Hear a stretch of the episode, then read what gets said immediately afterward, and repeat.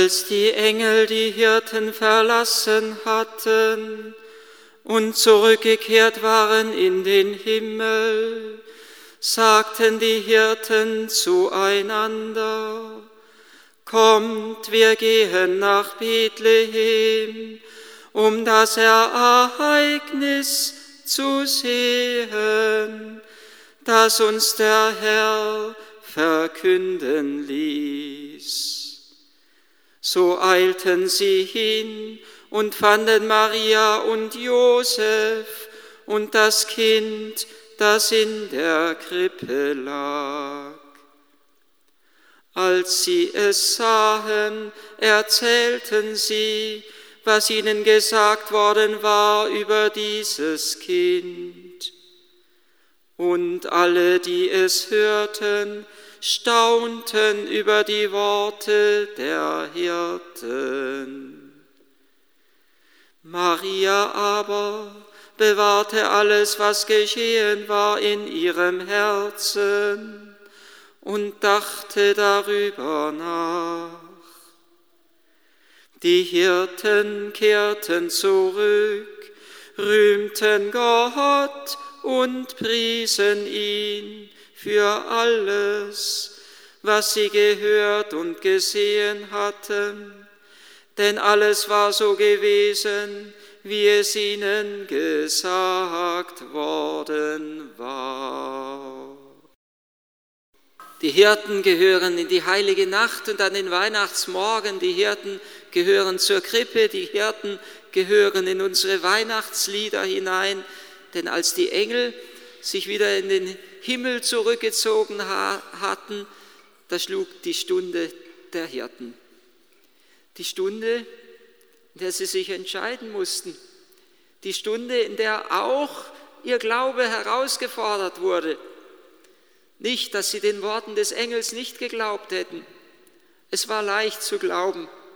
Denn das, was sie gesehen und gehört hatten, war so überwältigend, dass es zunächst einmal für ihren Glauben keine Herausforderung zu sein schien.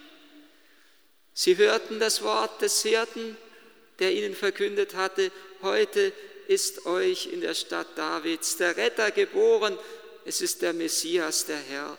Ihr werdet ein Kind finden, das in Windeln gewickelt in einer Krippe liegt. Und nicht nur den einen Verkündigungsengel hörten sie, sondern sie hörten bei dem einen einen ganzen Chor von Engel, die Engeln, die Gott lobten und priesen und sagten, verherrlicht, ist Gott in der Höhe und auf Erde ist Friede bei den Menschen seines Wohlgefallens.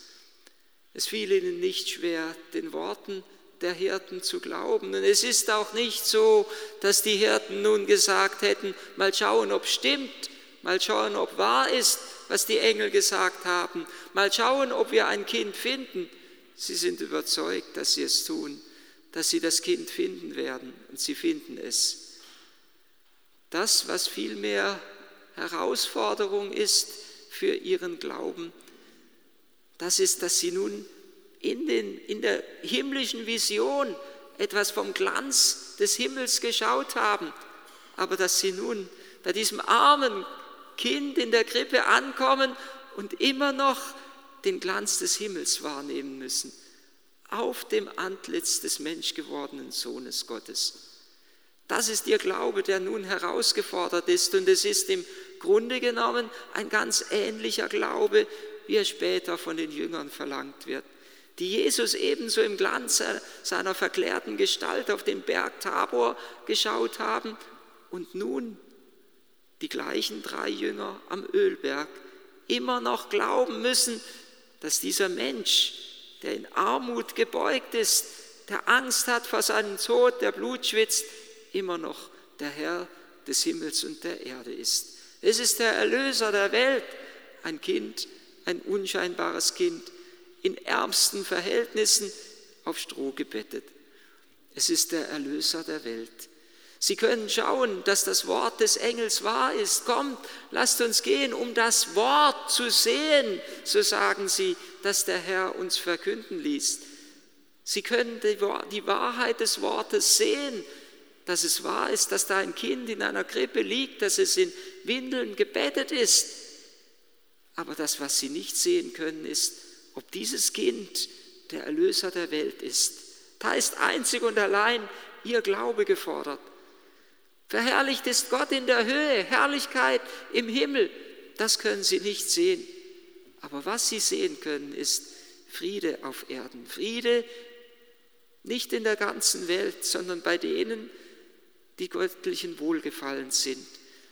Sie nehmen wahr, dass da der Friede beginnt in den Herzen von Maria und Josef, die nicht verhärtet und nicht verbittert sind darüber, dass man ihnen keine Herberge gegeben hat, dass man ihnen die Türen verschlossen hat, sondern die voll Freude sind darüber, dass Jesus geboren ist, die nicht in ihrem Herzen in Aufruhr und Neid und Streit sind, weil es den anderen besser geht als ihnen, sondern die in Freude sind, weil sie den Erlöser der Welt in ihrer Mitte haben. Was uns Not tut, ist die Augen der Hirten, dass wir in diesem Kind den Erlöser der Welt erkennen.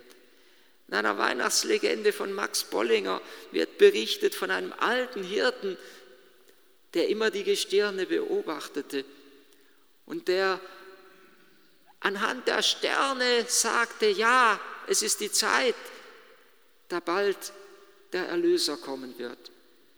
Und sein Enkel fragte ihn, was heißt denn bald, wann ist bald? Und die anderen Hirten lachten über ihn und sie sagten, bald, er sagt schon lange, dass er bald kommen wird. Das Lachen der anderen störte ihn nicht. Aber was den alten Greisen wirklich in seinem Herzen bewegte, war, dass er in den Augen seines eigenen Enkels Zweifel sah.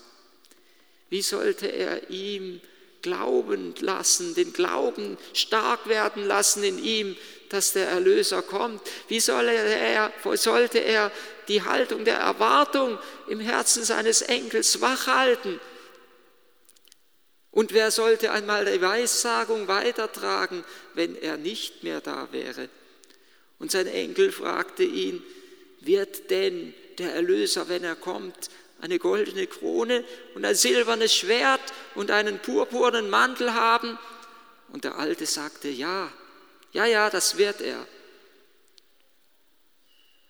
Und der Junge begann auf seiner Flöte zu spielen. Und täglich spielte er neu und täglich spielte er schöner und klarer und reiner, denn er wollte dem Erlöser ein Lied spielen, wenn er geboren würde. Und der Greis, der in seinem Herzen tief wusste, dass dieses Kind keine goldene Krone brauchte, um seinen Reichtum zu zeigen, und dass seine Macht eine andere war, als sie in den Schwertern begründet liegt, und dass er keinen purpurnen Mantel bräuchte, um immer noch Herrlichkeit und Ehre auszustrahlen. Er fragte ganz bange seinen Enkel, wirst du denn auch dem Erlöser dein Lied spielen, wenn er keine Krone und kein Schwert und keinen purpurnen Mantel hat? Und der Enkel sagte, nein. Was hätte er von so einem Erlöser zu erwarten? Er könnte ihm nicht zur Ehre verhelfen, er könnte ihm nicht Reichtum verschaffen. Vor so einem Kind brauchte er kein Lied zu spielen. Da könnte er es sich sparen, Tag für Tag zu üben. Und es kam die Stunde, da die Sterne so standen, dass der Erlöser, dass der alte Kreis sagte, Jetzt muss der Erlöser geboren werden. Und ein Engel erschien den Hirten und kündete die frohe Botschaft an, dass heute der Erlöser geboren wäre. Und der Junge nahm seine Flöte und als erster eilte er hin, als erster eilte er hin zu dem Kind in der Krippe. Und die anderen Hirten kamen und sie sahen das Kind. Und der Großvater, er kniete nieder und betete an. Und der Junge mit seiner Flöte, er lief davon. Vor diesem Kind würde er niemals sein Lied spielen. Doch wie er davonlief, da hörte er das Kind weinen. Gott weint um uns Menschen. Er weint als Kind in der Krippe. Und er weint, als er den Ölberg herabkommt und seine Stadt Jerusalem sieht, die ihn nicht erkannt hat, seinen Erlöser. Und er weint am Grab des Lazarus. Er weint, wo der Mensch in den Tod geht. Er weint, Gott weint, wo der Mensch davonläuft vor ihm. Und der Junge erhielt seine Ohren zu, weil er es nicht hören wollte und lief weiter weg. Aber das Weinen des Kindes drang bis in sein Herz und so kehrte er zurück. Und er spielte und er merkte, dass das Kind untröstlich war. Weder die Eltern noch die Hirten vermochten es zu trösten. Und so begann er auf seiner Flöte das Lied zu spielen. Das Kind hörte auf zu weinen und es lächelte ihn an. Und da merkte das Kind, dass das Lächeln dieses Kindes, das, der, der Junge merkte, dass das Lächeln dieses Kindes in der Krippe kostbarer ist als Silber und Gold. Und dass die Liebe dieses Kindes stärker ist als alle Macht der Welt. Und dass selbst dieses Kind keinen purpurnen Mantel braucht, um uns seinen Glanz und seine Herrlichkeit zu schenken.